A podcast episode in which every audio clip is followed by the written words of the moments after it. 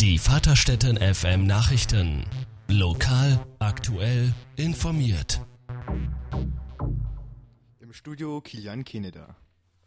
Morgen am Samstag, den 19.09., findet von 13 bis 18 Uhr der Tag der offenen Tür der Feuerwehr Vaterstetten statt. Geboten wird wieder viel.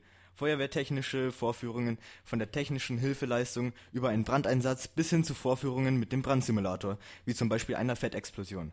Ebenso gibt es eine umfangreiche Fahrzeugausstellung sowie Informationsstände und spannende Vorstellungen des BRK und der Polizei. Am Mittwoch wurde im Rathaus die Ausstellung Achte auf dein Glas gegen K.O.-Tropfen eröffnet. Organisiert wurde sie von der Jugendpflege der Gemeinde Vaterstetten, deren Aufgabe es unter anderem ist, Jugendliche vor potenziellen Gefahren zu warnen. Die Ausstellung steht interessierten Besuchern noch bis zum 22. September zu den normalen Rathausöffnungszeiten offen. Der Eintritt ist natürlich frei.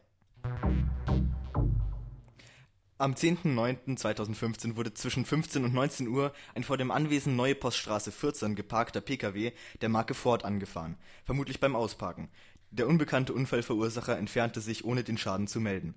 Zeugen für den Vorfall wenden sich bitte an die Polizeiinspektion Poing unter 08121 99170. Vaterstätten FM Nachrichten. Lokal, aktuell, informiert.